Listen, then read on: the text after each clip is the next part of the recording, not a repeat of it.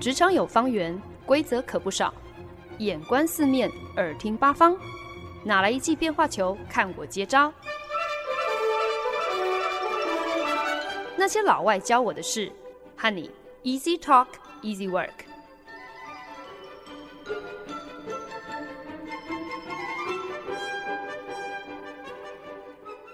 您现在收听的是《那些老外教我的事》，我是节目主持人焕恩。本周末。大概可以说是多数美国人，尤其是做父母亲的，最怨声载道的周末之一。因为呢，每年十一月的第一个周日清晨，正好就是日光节约时间的结束，也就是呢，大家要记得在礼拜天凌晨两点前，把钟表往后调一个小时。乍听之下，这好像意思就是大家可以多睡一个小时。如果你平常是早上七点钟起床，那么这个礼拜天的早上七点，对你来说呢，其实已经是早上八点了。所以，如果你的生理时钟特别敏感的话，那搞不好你可能这个礼拜天早上六点，你就会自然醒了。不要说大人可能因此会有时差，小孩更是没在 care 时钟上写的到底是几点，想起床的时候就起床。所以呢，对爸爸妈妈来讲，日光节约时间或者是夏令时间，不管是开始还是结束，真的都是噩梦一场。本周没道理的美利坚就是要来跟大家聊聊美国那车祸肇事让人心脏病发的日光节约。所谓的日光节约时间，或者是夏令时间 （daylight saving），简单来说呢，就是每年有两次，为了能够把握有限的日照时间，所以呢会来调整时钟，让大家有一种白天时数拉长的错觉。像台湾这种靠近赤道的国家，基本上白天跟黑夜的时间全年差不多都是一致的，所以呢可能没有体会过到晚上九点天都还是亮的这种日。日子哦，或者是根本还没有下班，外面就已经天黑，这样的一个非常让人抑郁的状况。所以呢，恐怕比较没有办法体会到日光节约时间的意义，以及可能带来生活上的各种影响。我大学的时候曾经去丹麦交换，那半年的时间下来，一不小心就胖了。为什么呢？因为天一黑就会想说啊，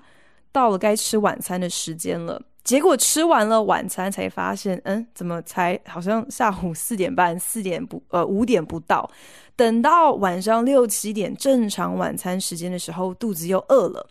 那就只好再吃一次晚餐哦。所以一个不小心，一天就会吃上两份晚餐，这样子不胖都难哦。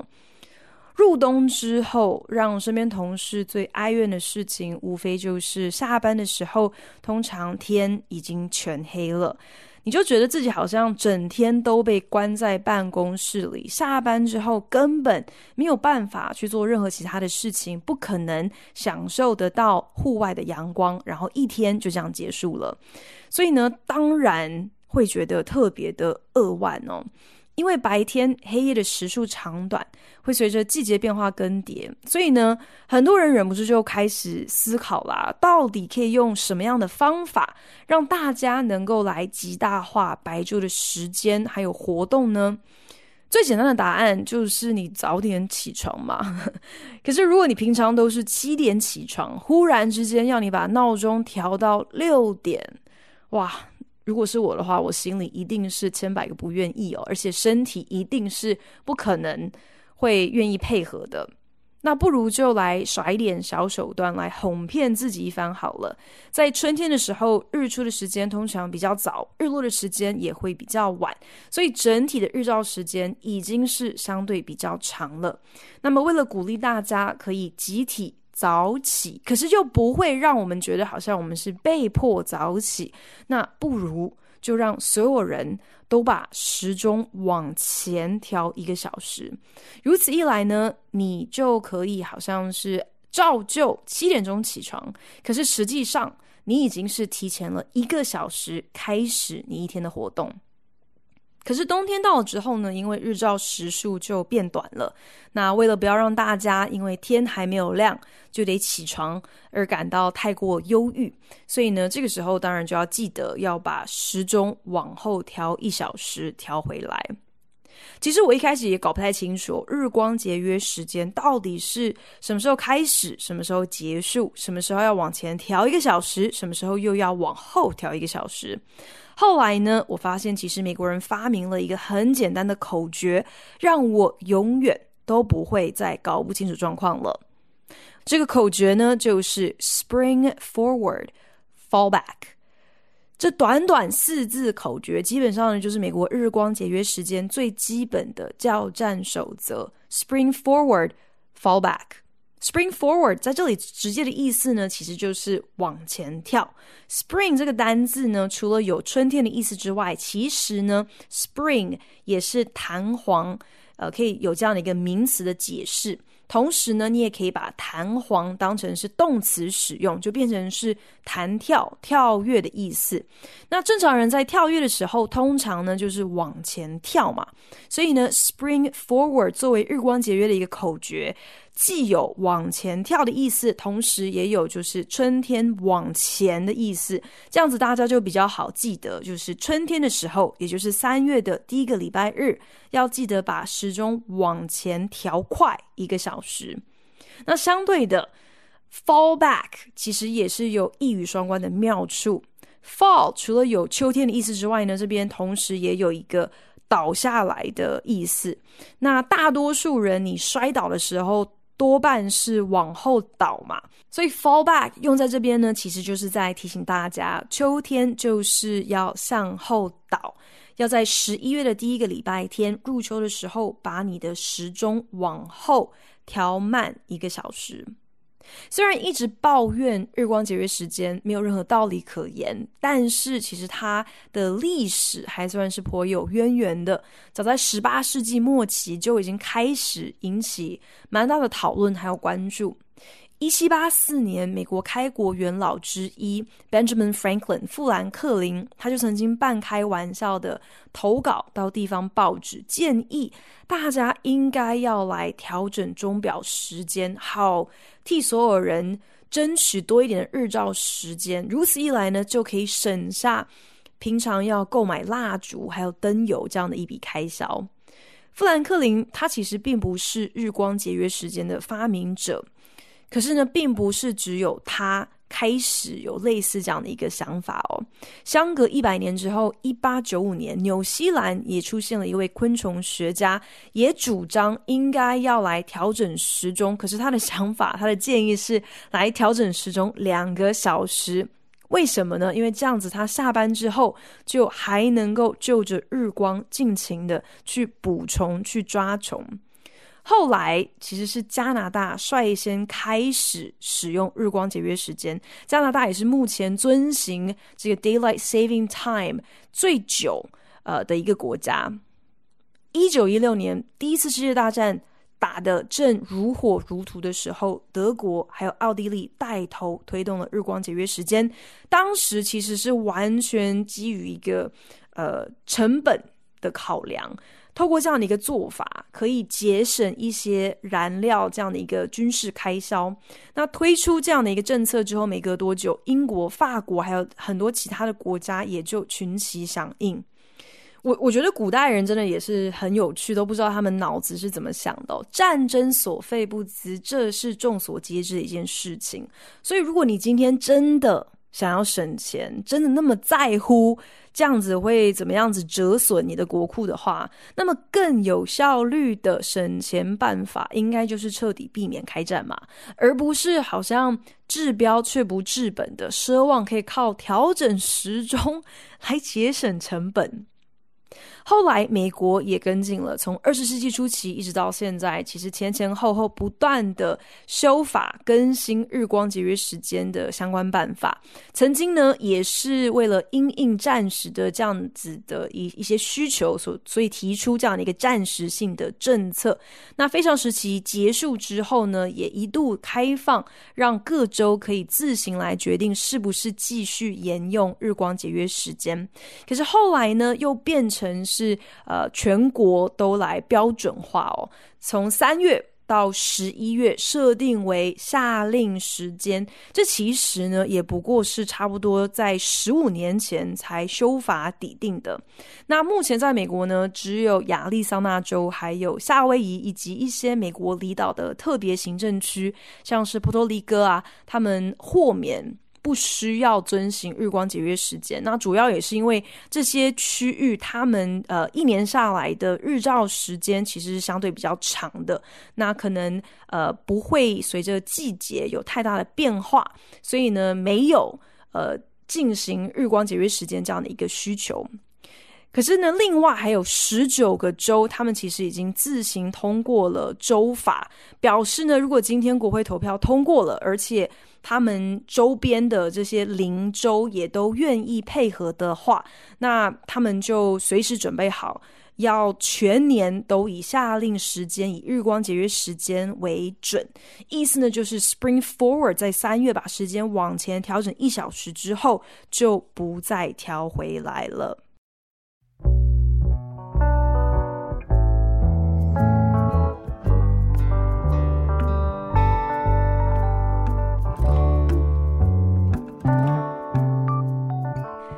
每年两次调整时钟，还要分标准时间和日光节约的夏令时间，这对很多美国人来说真的是一件非常困扰，甚至可以说是非常痛苦的事情。也正因如此，所以呢，在今年有一位共和党的参议员，他就提出了一个叫做 Sunshine Protection Act（ 阳光保护法案），主张呢。应该要全年都来沿用夏令时间，秋天就不要再 fall back 了。这个法案今年三月在无人反对的情况之下，用了不到三十秒的表决时间，轻轻松松就在美国的参议院过关了。但是要把它修成法条，全国可以正式上路，还必须要闯关众议院。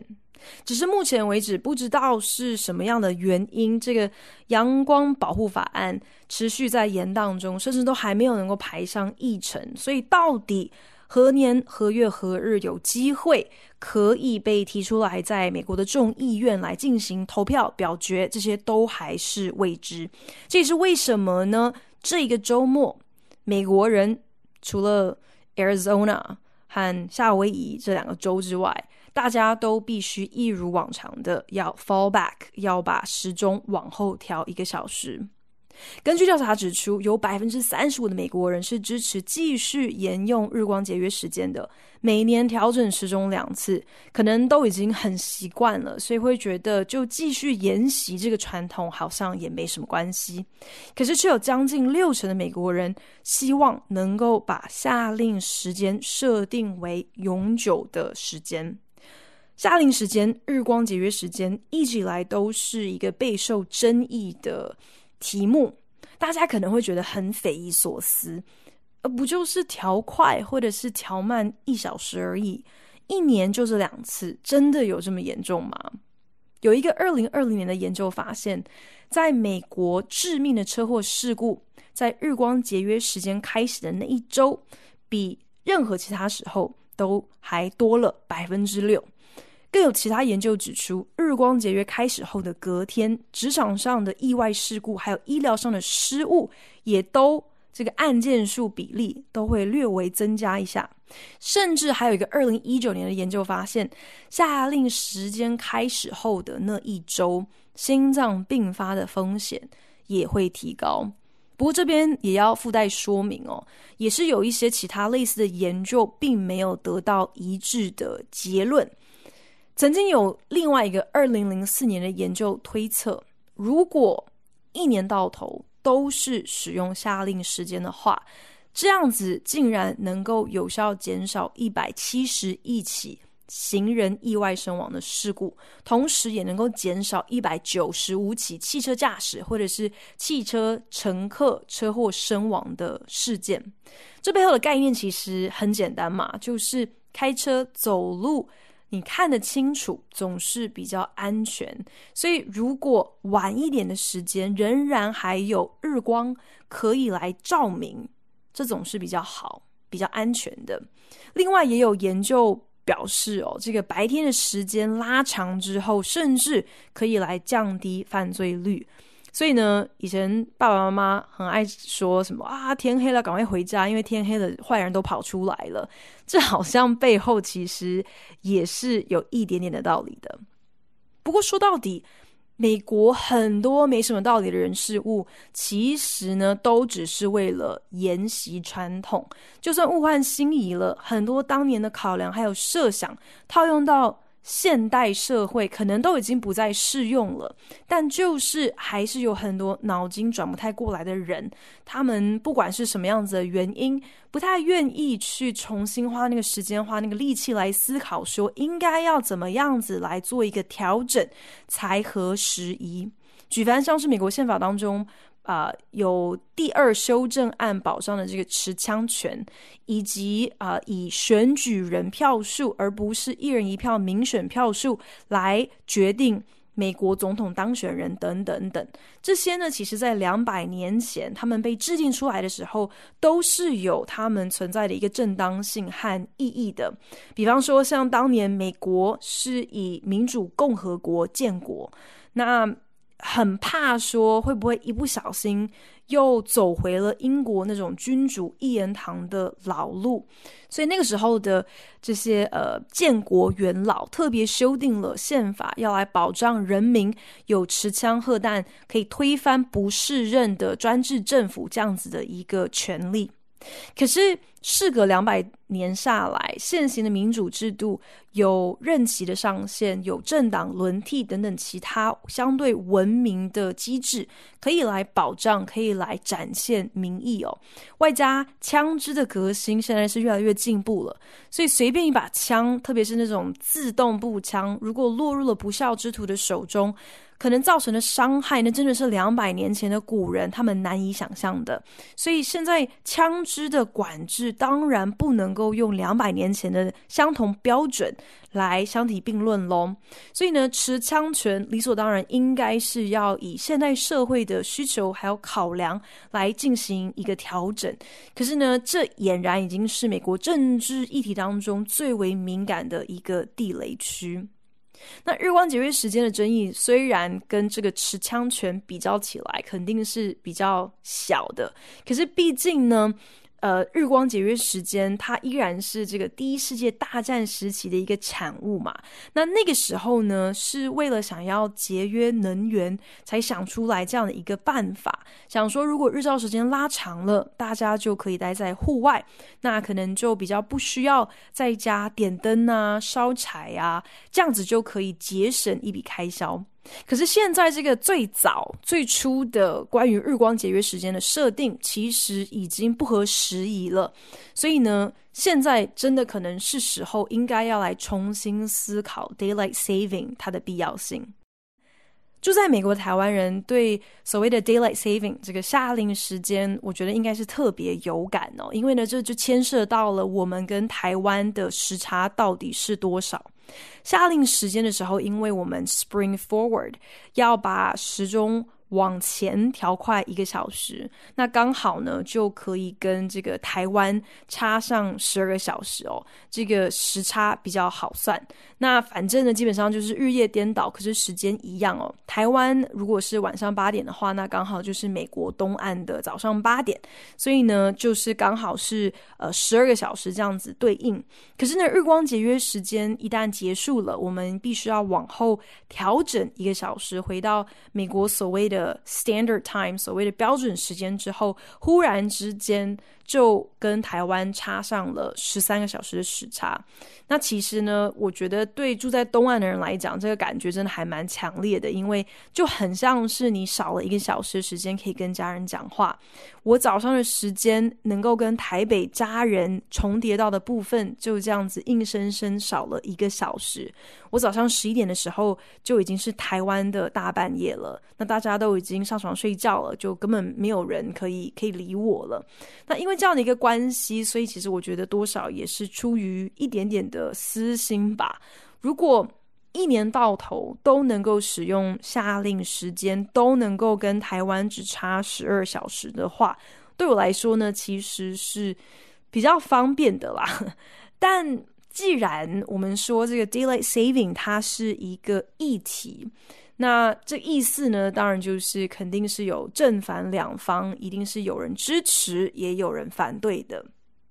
好比说，其实很多父母亲，特别是孩子还小的爸爸妈妈，他们其实宁可全年都沿用啊所谓的这个标准时间，就是在 fallback 之后。就不要再调整时间了。那为什么呢？因为冬天日出比较晚，也比较早天黑，所以呢，如果全年都是使用夏令时间的话，那其实这就代表说，小孩上下学要站在路边等校车的时候，会有更长的时间，可能是必须在天色比较暗的时候，在光线不足的情况下，要站在路边等车。那父母亲就会担心说，这样好像比较容易出事哦。所以如果可以维持都是标准时间的话，那好像这个反差不会那么的大。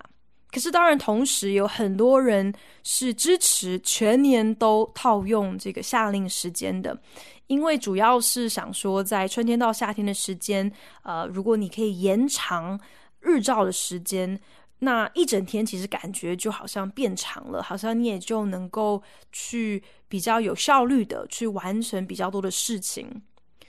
甚至有一个说法是说，延长白昼的时间对于整个经济来讲都是有好处的，因为白天的时间拉长，大家就比较方便，可以出门逛街，可以 shopping 购物，可以观光，可以旅游，呃，而且呢，你有更多的时间。也可以就花在消费上面嘛，特别是对于任何跟这个户外相关的产业还有活动，像是打高尔夫球啦、呃烤肉啦，其实也都蛮依赖夏令时间，可以让这些潜在的消费课程可以呃积极的来参与这些活动。但是日光节约时间的反对者其实也不在少数哦。那头号最大的一票反对者呢，就是农夫。为什么呢？因为农夫他们就是日出而作，日落而息嘛。那这个跟钟表上显示几点几分是没有什么关联的。每年两次被逼着要调整时间，这其实就直接影响到了农夫他们工作还有生活的作息。这也会缩短他们雇佣呃找来这些劳工帮忙呃收割的时间，甚至可能会延后。他们必须要处理一些浓雾的时间，那除此之外呢，这也会影响到他们市集开市的时间。有趣的是我，我我其实万万没有想到，另外有一群抵制日光节约时间的人，其实他们竟然包含了这个电影工业。很多人他们直觉会觉得说，白天的时候大家相对比较不会想要花那么多的时间关在乌漆嘛黑的电影院里面嘛。既然有这么长的这个呃白天天亮的时间，大家当然都会想要往外跑啦。所以对于电影从业人员来说，他们可能希望这个日照时间刚刚好就好，不要刻意去延长哦，这样子才可能比较鼓励大家。可以多踊跃的上戏院来看电影，那甚至有个说法呢，就是是因为夏令时间的关系，才扼杀了这个户外蚊子电影院。那以前在美国曾经盛极一时的这种 drive-in theater，所谓的露天汽车电影院，就是啊、曾经在六零年代有多达四千多家这样子的一个电影院，可以让人直接开车入场，然后大家就是坐在车内。来看电影，到现在全美只剩下大概三百多家这样子的一个呃户外电影院，所以呢，这真的已经是一个很难得一见的复古休闲活动了。纽约的夏天其实呢，也非常的喜欢在户外举办一些有趣的活动，像是在公园草坪上放映电影啦。那这虽然是一种特别夏天的娱乐，可是呢，呃，常常就是得要等到天黑了，这样子，呃，你的这个画面才投影得上白色的荧幕嘛。可是因为夏令时间的关系，所以呢，其实大家要等天黑，可能那都已经是八点半以后的事情了。所以可能你不过只是去看一个一个半小时或者是两个小时的户外电影，这都够你搞上一整个晚上。又因为日光节约时间的开始是 Spring Forward 嘛，就是我们必须要把时钟往前调快一个小时，这表示大家在夏令时间开始的第一天，简单来说就是你会少睡一个小时。有统计指出呢，这个睡眠不足的法官，他们通常有更高的几率会判处较长的刑期，所以那些。比较有概念、特别搞得清楚状况的囚犯们，他们呢也应该要强力的来抵制下令时间，至少要确保自己出庭的日子不会刚好落在三月的头两个礼拜。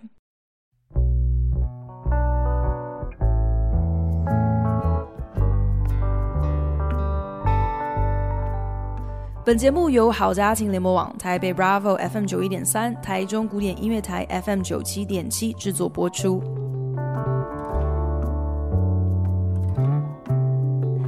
曾几何时，日光节约时间 （Daylight Saving） 它确实有它的一个道理哦。拉长白天的时间，让大家能够多花一点时间在户外活动，这样子就可以省下室内需要点蜡烛、点灯照明这样子的一个费用。只是套用到今天，夏令时间根本就没有什么节能省电的功效了。根据一个二零一一年的报告指出，美国印第安纳州的居民在 Daylight Saving 的期间，反而共计。多付了九百万美金的电费，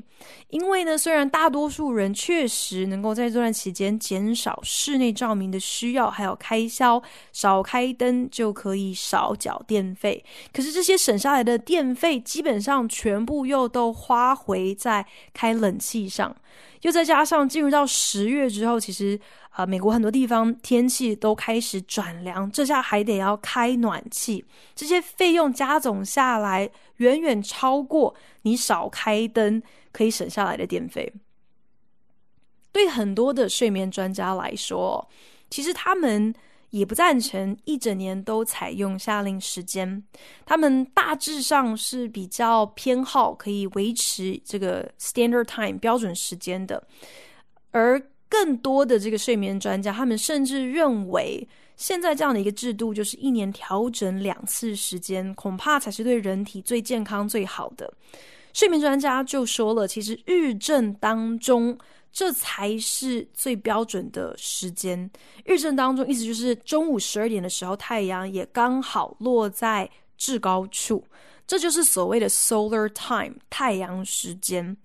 那当我们的生理时钟，或是我们所处的时区跟太阳时间之间的落差越大的时候，其实这对我们的健康会有越负面的一个影响。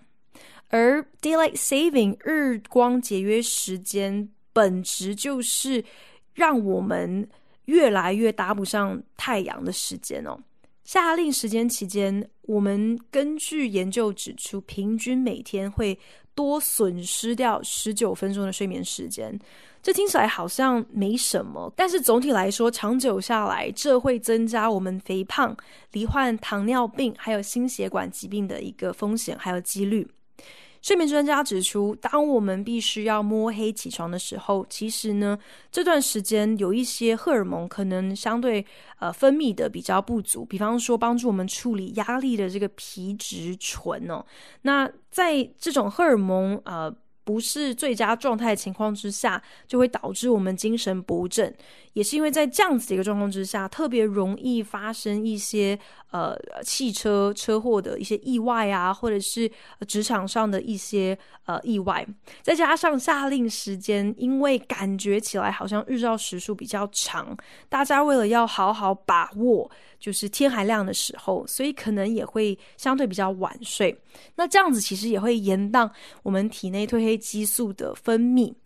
所以呢，基本上这样子一个恶性循环下来，对有些人来讲，其实他们的身体从头到尾都没有完全的习惯，呃这个日光节约时间哦。也就是说，一年有八个月的时间，这些人很可怜，他们都是长期处在一个时差的状态下。那近期有一个研究指出哦，时区跟真实太阳时间跟这个 solar time 落差越大的地方，交通事故发生的几率，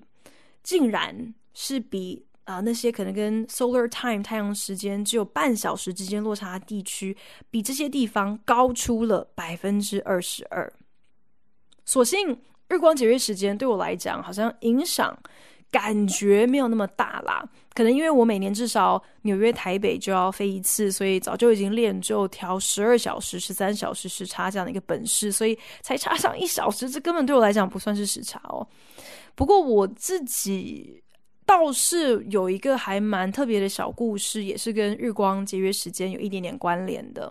我以前很久以前好像曾经在节目上跟大家分享过，那就再跟大家说一次。其实我呃研究所的最后一个学期可以说是压力最大的三个月。那不是因为要赶论文哦，而是要赶在十二月毕业之前可以找到一份工作，可以确定说哦，我是不是可以留在美国。但偏偏丢出去数以百计的履历，每一封都是石沉大海。自己那一阵子可以想象，就是心情非常的差，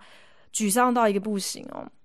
十月的某一天，我在看圣经的时候，刚好就读到了有一位叫做西西家王关于他的一个故事。那西西家王呢，他是一个非常爱主、非常敬畏上帝的一个好王，只是后来呢，他生了一场重病。那上帝就派了先知转告他说，他命不久矣了，好好交代后事吧。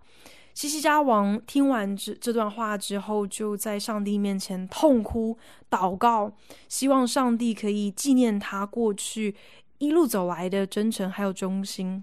那上帝就怜悯他，垂听了他的祷告，医治了西西家王，然后让他彻底呃得到痊愈。甚至还应许说他会延长他的寿命。那西西家王就向上帝要求一个 sign，请你给我一个这个征兆，来证明说这真的是出自于神的的心意哦。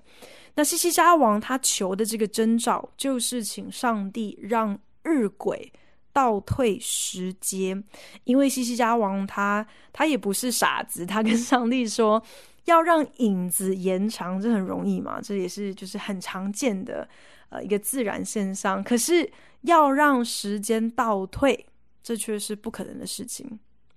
我读到这段经文之后，我就不知道从哪里来的灵感跟胆识，就也跟上帝祷告说：那是不是也可以给我一个像西西家王求的这样的一个征兆呢？那西西家王他是请上帝可以让日晷。倒退，那我们现在没有在用日晷了。可是刚好马上十一月的第一个礼拜 就是 fall back，就是日光节约时间的一个结束。那个时候，我们每个人都要把时钟往后调一个小时嘛。那这样好像意思差不多。所以，上帝，那你是不是也能够在那一天让我知道我在美国到底有没有投入呢？没隔多久之后。我就获得了我的第一份工作面试的邀约。这个工作面试是需要飞到明尼苏达州，去到别人的办公室来来进行一整天的面试的。然后我刚刚好就是在 fall back，就是在日光节约时间结束，要把时钟往后调一个小时的那一天启程的。然后后来我也很顺利的被录取了。那就是我在美国的第一份工作。日光节约时间莫名其妙归莫名其妙，可是 fall back 对我来说其实也是别具意义呢。至少是一个很好的一个提醒哦。Solar time 跟太阳时间校对，确实好像是对我们的身体健康啊、对我们的生活作息有一些的影响。可是。要跟 God's time 对齐，这恐怕才是更加重要的一件事。谢谢大家收听今天的那些老外教我的事，我是焕恩，我们下礼拜同一时间线上再聊喽，拜。